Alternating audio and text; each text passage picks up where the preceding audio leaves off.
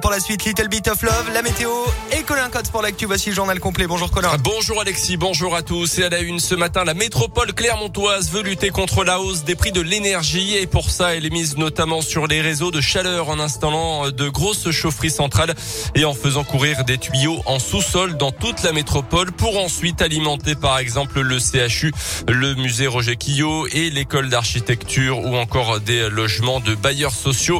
Les grosses chaufferies vont utiliser du bois du mais elles vont aussi se servir du contenu de nos poubelles. Dit comme ça, c'est un petit peu bizarre. Alors on a demandé quand même des explications à Laurent Battu, le président du Valtom, l'organisme chargé de la valorisation des déchets dans le département. Elle est produite par les déchets apportés par les adhérents du Valtom, donc les déchets des puits d'au moins. La partie sèche des ordures ménagères sont donc incinérées, produisent de la chaleur. Aujourd'hui, c'est de l'électricité. 70 000 habitants de, Clermont-Ferrand sont alimentés par cette usine de production d'électricité. Et on va dégrader un peu la part de, production d'électricité pour euh, produire de la chaleur euh, au bénéfice du réseau métropolitain. Les travaux qui perturbent en ce moment les rues de Clermont sont donc liés à la mise en place de ces réseaux de chaleur avec la prolongation des tuyaux qui existent déjà. Les réseaux de chaleur permettront d'alimenter l'équivalent de 20 000 logements. Dans l'actu également, un Clermontois d'une trentaine d'années condamné à trois ans et demi de prison ferme pour des violences sur son ex-compagne. C'était dans la nuit de dimanche à lundi dans le quartier de la Glacière.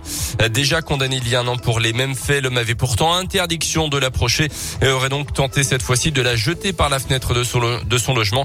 Il avait été interpellé en état d'ivresse par les forces de l'ordre. On en parlait hier, le maire de Clermont, Olivier Bianchi, a réquisitionné le personnel municipal gréviste pour venir remettre le remettre en route le chauffage dans les 63 écoles publiques de la ville. Le syndicat CGT à la mairie a réagi parlant d'une volonté du maire de museler le personnel municipal en cassant ce mouvement de grève démarré le 6 octobre. Le syndicat rappelle aussi qu'une seule réunion a eu lieu hier avec la mairie après une semaine de grève déjà et alors que le préavis était déposé depuis le début du mois de septembre. Dans le reste de l'actu, il avait fait tomber sa prof en classe au collège de Comble-la-Ville en région parisienne sous les rires de ses camarades. L'agression avait été filmée et diffusée sur Internet. Un ado de 15 ans a écopé hier de 5 mois de prison avec sursis. La justice l'a également condamné à 140 heures de travaux d'intérêt général. Il a également l'interdiction d'entrer en contact avec la victime devra l'indemniser pour le préjudice subi. Le jeune homme devra également suivre un stage de citoyenneté à ses frais. Il a l'obligation de travailler et de se former et de recevoir aussi des soins pour son addiction au cannabis. À retenir également à l'étranger ce drame en Norvège. Hier, un homme armé d'un arc et de flèches a tué cinq personnes, en a blessé deux autres dans le sud-est du pays avant d'être arrêté par la police qui n'a pas exclu une motivation terroriste. Les sports et les amateurs de cyclisme avaient depuis longtemps noté cette date du jeudi 14 octobre. Ce jeudi sera dévoilé le parcours du prochain Tour de France en 2022. Un grand départ de Copenhague, on le sait, au Danemark.